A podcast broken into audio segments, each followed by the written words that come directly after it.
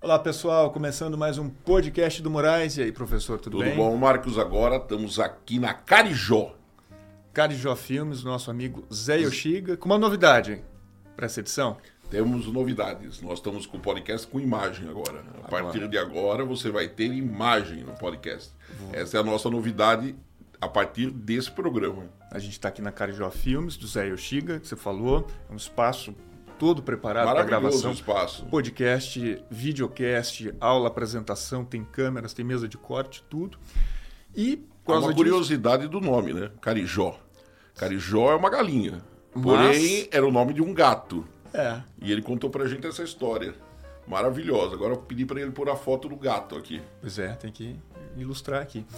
E a partir dessa 26 edição, a gente vai ter então o podcast na íntegra também em vídeo. Você que acompanhava em áudio pelo Spotify, pelo Deezer, enfim, as outras plataformas, fica tudo igual, continua As acompanhando, coisas, igual. no deslocamento, no carro, na hora que está passeando com o cachorro.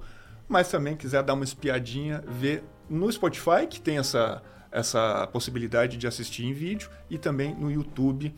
As pessoas pediram, Marcos, na verdade, isso, porque a gente cortava né, o programa e depois iam as pílulas, Que continuam. que continuou, tudo igual, não mudamos nada, mas a gente agora passa a ter integral com imagem, porque as pessoas estavam pedindo isso, então a gente vai colocar e novas novidades virão daqui para frente, nos próximos capítulos. nos próximos. Maravilha. E no episódio de hoje a gente vai falar sobre meio ambiente, El Ninho. É, Moraes, alguns eventos climáticos têm chamado a atenção aí na Europa. A gente tem temperaturas chegando aos 47 graus. A gente tem uma expectativa aqui no Brasil de muita chuva em alguns lugares, muita seca em outros que podem vir.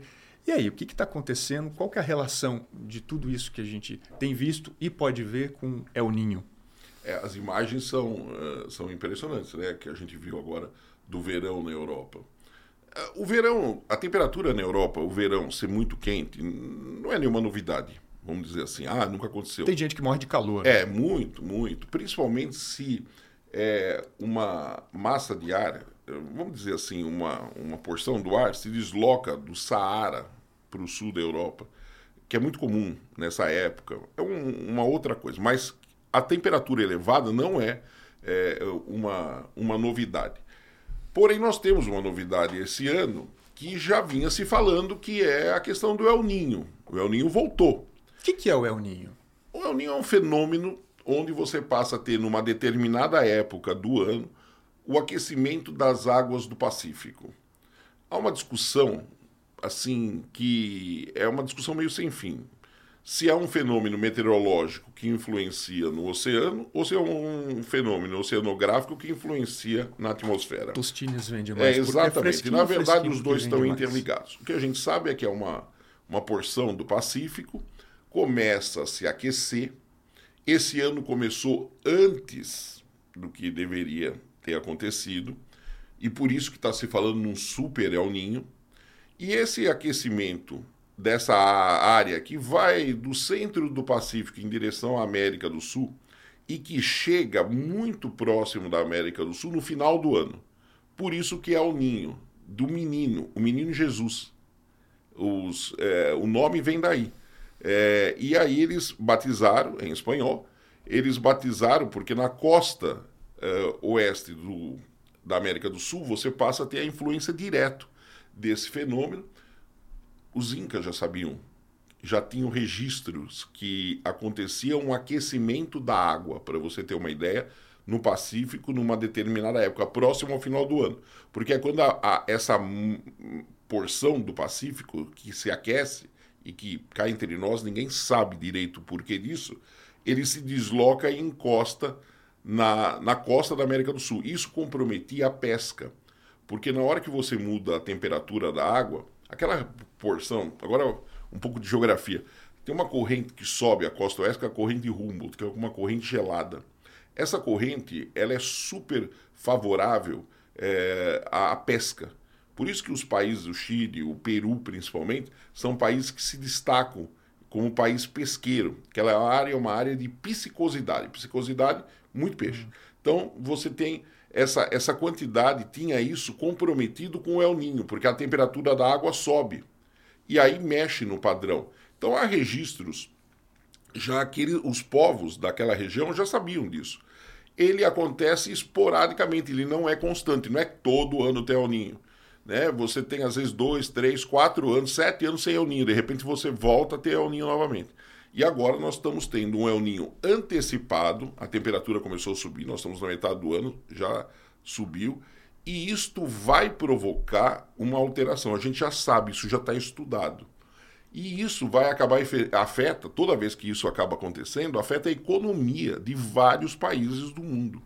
Tanto que a ONU já anunciou, né? É, o, se a gente olhar o último El Ninho, nós tivemos trilhões de prejuízo nessa história toda. Então, isso é uma coisa que é, a gente já sabe que vai acontecer. Mas voltando ainda à parte física do fenômeno, quando ele acontece, ele altera a dinâmica da, da, do padrão da atmosfera global. É um fenômeno que acontece no Pacífico, mas afeta o mundo inteiro. Então você passa a ter um padrão de circulação atmosférico com fenômenos extremos é, no mundo inteiro. Então você passa a ter áreas com muita enchente, com muitas chuvas, que vão provocar enchentes, você passa a ter áreas muito secas. Né? O Brasil é afetado por isso diretamente.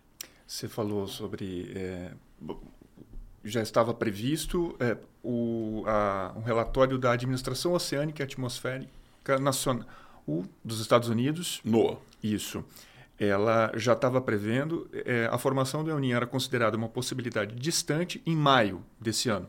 Agora avançou, de acordo com o NOAA, a 80% de chance de um aumento de 1 grau nas temperaturas, um fenômeno mais moderado, 50% de chance de pelo menos 1 grau e meio, que é um fenômeno forte, e 20% de chance de ultrapassar 2 graus, com um fenômeno muito, muito forte. forte. Então, nós não sabemos o que vem pela frente. Por isso que eu te falo, é, o, o El Ninho é um fenômeno que ainda precisa ser muito estudado.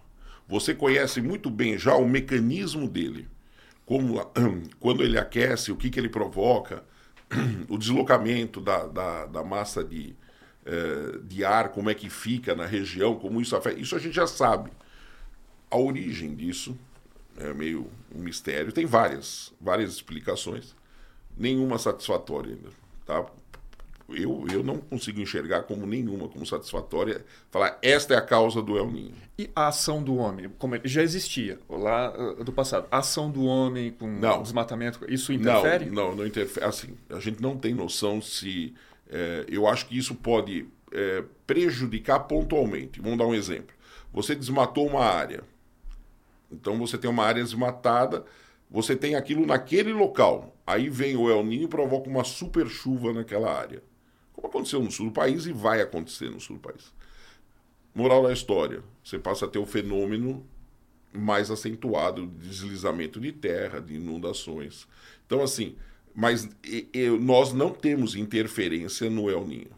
Tá? Então, ah, é um, um, fenômeno de ação humana. Não, não é um fenômeno de ação, é um fenômeno natural. É, com ou sem a presença do homem na superfície da Terra, o El Ninho existiria. O problema é a ação do homem em determinados pontos e o fenômeno acontecendo. Você potencializa determinados acontecimentos em determinadas regiões. É basicamente isso que a gente tem. Então, assim, o fenômeno é conhecido, a gente precisa saber é, a intensidade dele, aí você já começa a ter uma noção de quanto ele vai provocar de, de ações no planeta, e aí a gente tem que fazer planejamento. E é isso que me preocupa no Brasil. Não existe isso. Não existe. Planejamento no Brasil é uma coisa que você olha assim, é, é cultural isso. Que tipo de planejamento daria para fazer? Ué, primeira coisa, dados? olha, nós temos o El Ninho, tira-se tanto de dinheiro para poder socorrer o que vai acontecer aqui, porque a gente sabe o que vai acontecer. O sul do país vai sofrer inundações. Isso vai comprometer diretamente a agropecuária do local. O Nordeste, por sua vez, as secas se intensificam quando acontece o fenômeno. Pode ser, Marcos, vamos dizer, você está falando com a natureza. Uhum. Que, sei lá, o comportamento não seja igual, apresente uma exceção. Mas se for como está indo, né, e sempre foi, e hoje a gente tem isso estudado já, o Nordeste vai passar por um período de seca muito forte, o que você vai ter que destinar dinheiro para combater a seca, para você poder ajudar aquilo, é socorro. e você vai ter que combater enchentes no sul do país.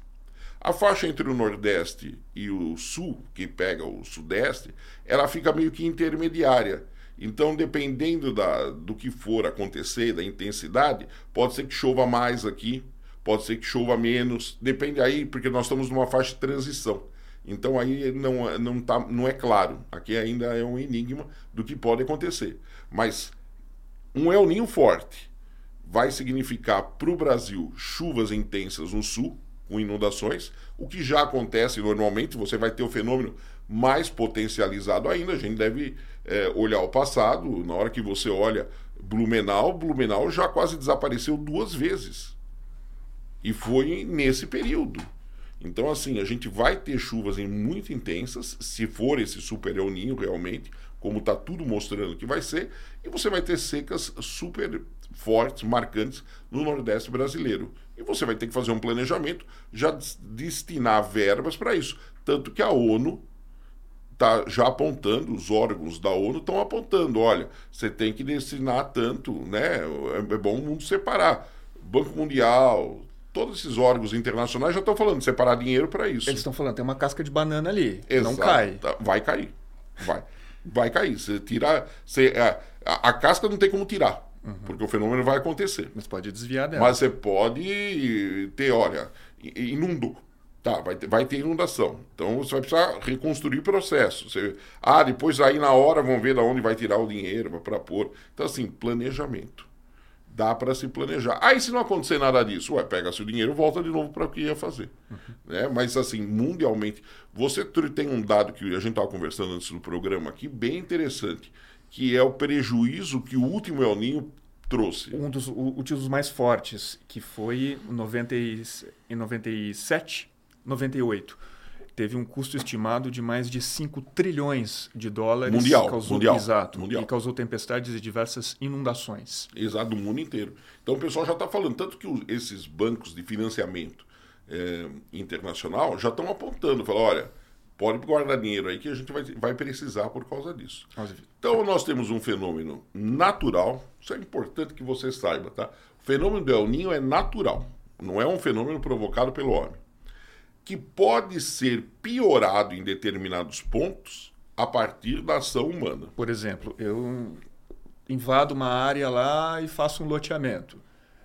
Ou seja, vem uma chuva forte, eu tenho um risco maior daquilo vir abaixo. Sim, uma área de encosta e, com é, ele, ela já viria. Uhum. Né? Mas você acaba potencializando. É isso que a gente precisa entender. A ação do homem potencializa essas histórias. Então você pode, vai, vai ter esses fenômenos, né? esse fenômeno natural, e vai ter um prejuízo enorme. Aonde? Na agropecuária, que vai comprometer todo o processo de produção, de logística, de distribuição, porque as plantas se você tem planta que tem uma quantidade X de água, é, precisa uma quantidade X de água, você dá muito mais água para ela, não vai, a, a, safra vai, como o pessoal diz, vai para o vinagre, né? E aí você tem também as cidades, porque nas cidades você passa a ter processos de inundação nas áreas é, onde você vai ter chuvas intensas. Em outras áreas com a seca, a agropecuária vai ficar comprometida, os lençóis vão, é, é, a parte hidrográfica vai ter um, um, comprometimento de padrão. Isto no Brasil significa, lá no, na região norte e nordeste, porque o norte também vai ser afetado, viu? É, menos água, menos produção de energia. O Instituto Nacional de Meteorologia fez um, um, uma previsão por regiões, o que, que pode acontecer. Ele separou aqui, por exemplo, região norte, para o IMET. O fenômeno pode provocar secas moderadas e intensas no norte e no leste da Amazônia, por causa da baixa umidade no ar, o risco de incêndios florestais é aumentado em toda a região norte. É necessário monitorar mais intensamente áreas florestais degradadas, onde a probabilidade de incêndio é ainda maior. Ele segue. Região Nordeste, de forma semelhante ao que ocorre na Amazônia, o El Ninho causa secas no norte e no Nordeste com diferentes intensidades. O sul e o oeste da região não são significativamente afetados pelo fenômeno que aquece as águas do oceano. Região Sudeste o IMET considera que o El Ninho não altera a frequência de chuvas, exceto no extremo sul do estado de São Paulo. Apesar disso, tende a ocorrer aumento das temperaturas médias em níveis moderados, tanto no inverno quanto no verão. O ar fica mais seco e o risco de queimadas é maior durante o inverno e a primavera. Perfeito, é isso aí. Centro-Oeste. Novamente, não existem evidências associando mudanças nas dinâmicas das chuvas na maior parte do Centro-Oeste, mas há uma exceção. O sul do Mato Grosso do Sul é, com um nível elevado de precipitações e temperaturas mais altas que a média. A probabilidade de queimadas cresce no inverno e no início da primavera por conta Mas tudo isso, então, é, é bem assim. Você vai ter o norte e o nordeste. Imagina o seguinte, norte e nordeste aqui. E você tem o sul aqui, bati no microfone já. É, no, no sul aqui. E essa faixa de transição. Essa faixa, ela fica muito na variável, você entendeu? Uhum. Ela, vai, ela não é uma coisa fixa, assim, ó, vai ter seca aqui ou vai ter chuva aqui. Você, dependendo de como for a intensidade, as chuvas podem subir, né? É, ou a seca pode vir mais para o sul, ou as chuvas ir mais para o norte. Então a gente precisa tomar um pouquinho de cuidado. É, e assim, de novo, é ciência. Né? Não dá para generalizar, não dá para é, você falar, ah, isso é natural, acontece acabou. Não. Você pode evitar prejuízos uh, diminuir prejuízos. Uhum. Reduzir danos. Reduzir danos, se você souber trabalhar com planejamento. Infelizmente, Marcos, a gente mora num país que não tem tradição nisso. Né? A gente sempre está tampando o buraco depois que o buraco aconteceu. Você não vai prever, a, né? você não, não evita o buraco. Isso é uma, uma coisa que a gente tem muito que aprender ainda. Outros países, os países europeus principalmente, e, e os Estados Unidos, uh, já estão destinando dinheiro, já estão trabalhando para que, se realmente for uma, um fenômeno muito intenso, com características muito fortes e consequências muito perversas, vamos chamar assim, é, eles vão, eles já estão separando esse processo. O que infelizmente no Brasil a gente não tem essas discussões. A gente tem El Ninho e Laninha. Laninha é o oposto, né? Quando você tem o aumento da temperatura é, do El Ninho, a água sobe e tal. Depois ela começa a descer, ela vai voltar. Só que quando ela volta, ela não para naquele patamar é, que é o normal da temperatura média do oceano. Ela desce um pouco, fazendo o oposto. Então você subiu, lá, El Ninho, né? Aí ela vai voltar, vai voltar, tá voltando, tá voltando. No lugar de parar na temperatura média, ela cai ainda. E você passa a ter um período onde a água fica mais fria. É quando você freia um carro. É exatamente. Freia, ele continua, aí continua aí, só que ele vai, ela vai ter uma queda aqui da, da temperatura, e depois ela sobe para estabiliza por um tempo na temperatura média do oceano. O oceano tem variações de temperatura. Mas assim, aí você tem essa média de novo. A, a, a, laninha é o oposto dessa história, é a queda que você passa a ter a temperatura. E aí você passa a ter fenômenos também provocados por ela. Então isso é uma coisa é, historicamente nova é, em termos de estudos. Conhecimento não, já se conhece há muitos anos que a água aumenta, a água diminui, a temperatura, mas o, o estudo dele ela tem, vem dos últimos 40 anos, vamos dizer assim, 30 anos mais. Então, as, a, a, parte meteorológica vem estudando isso profundamente, a parte oceanográfica também, porque a gente sabe que isso tem um efeito direto na vida das pessoas. E o que esperar aí para os próximos meses? Otimismo, pessimismo? Eu lembro que você previu em 2007, numa entrevista no Jornal da Cultura para o Heródoto Barbeiro, ó, oh, pode vir uma pandemia aí, estão mexendo com com o meio ambiente. É, em 2020 a pandemia veio. É, a pandemia é minha Foi especialidade, vamos dizer assim, porque eu estudei, eu fiz doutorado em cima disso. É o que Ninho que não, gente... né? O Ninho uh -huh. eu, eu não, nunca trabalhei diretamente em termos de produção de ciência. Mas com esse teu Mas, conhecimento aí, o que, que a gente se, pode Se continuar do jeito que está vindo, vai vir o Super El Ninho. É um Super El Ninho que está se instalando, porque nós estamos no processo de instalação dele. Ele está se instalando. Então você tem um processo de instalação do El Niño.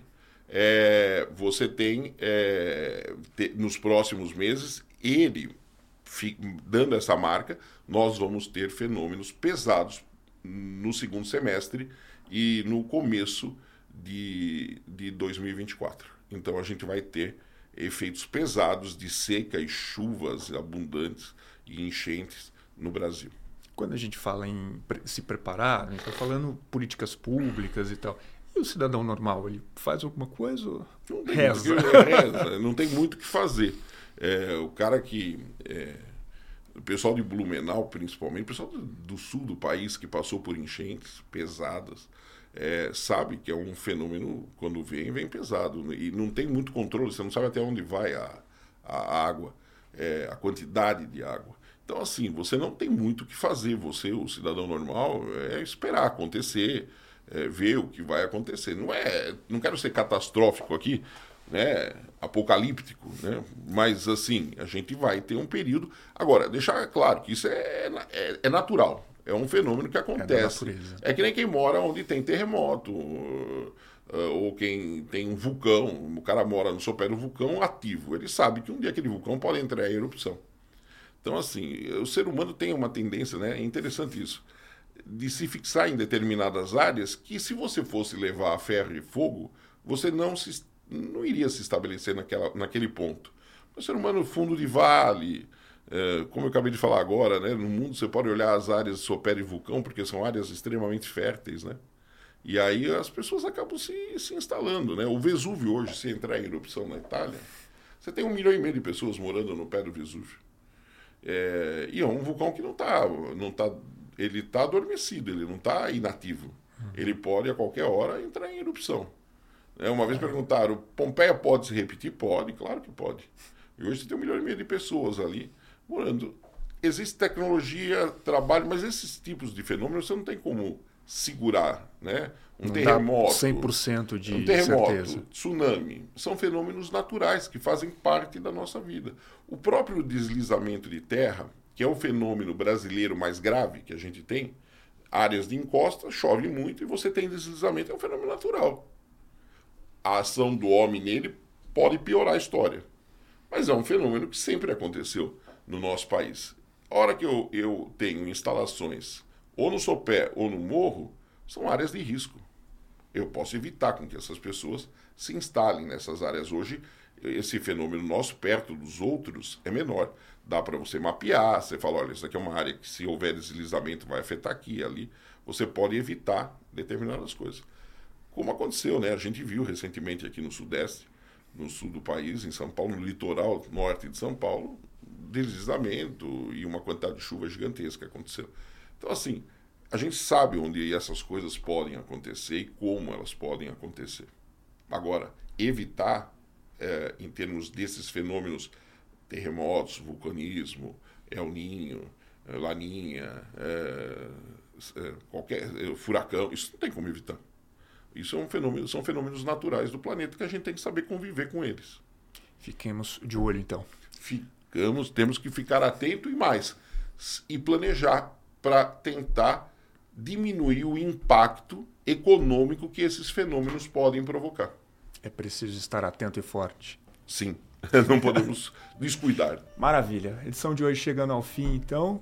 A Estamos próxima. Aqui a próxima, nós vamos voltar também a falar de educação. Sim. Marcos, a gente vai ter novidades. Você espera que nós vamos fazer novidades aqui no nosso podcast. Tá? É, e eu queria agradecer sempre a participação de vocês, as críticas uh, positivas em termos de construção de um processo. O que a gente quer, Marcos, aqui é levar um pouco de, de luz, vamos dizer assim, de conhecimento uh, de uma maneira simples para as pessoas sobre determinados temas, basicamente meio ambiente e educação. E siga o Moraes nas redes sociais. Entrando no Instagram, morais.pr, lá tem Lá tem caminhos para o LinkedIn, para o Facebook, enfim, para todas as. Agora as a gente está em todas as, tem as TikTok redes, estamos no TikTok. Está fazendo dancinha não? Tá, não? Ainda não cheguei é a fazer dancinha, mas no TikTok, então, isso era uma coisa, Marcos, até interessante que você saiba, viu? Porque tem gente que tem preconceito contra o TikTok. Você tinha? Eu tinha. O TikTok ele tem áreas sérias, boas, muito boas e que depende do que você entra para você ver está tá fragmentado e as pessoas não sabem porque o que mais viraliza no final é, é, a dancinha né o gatinho com a bolinha essas coisas a nossa proposta é outra é, é trazer exatamente conhecimento educação é, cultura numa sociedade que a nossa função aqui é o quê deixar o mundo melhor do que a gente encontrou Maravilha. Valeu, Moraes. Valeu, obrigado, Marcos. Tchau, tchau, Até pessoal. a próxima. Até a próxima.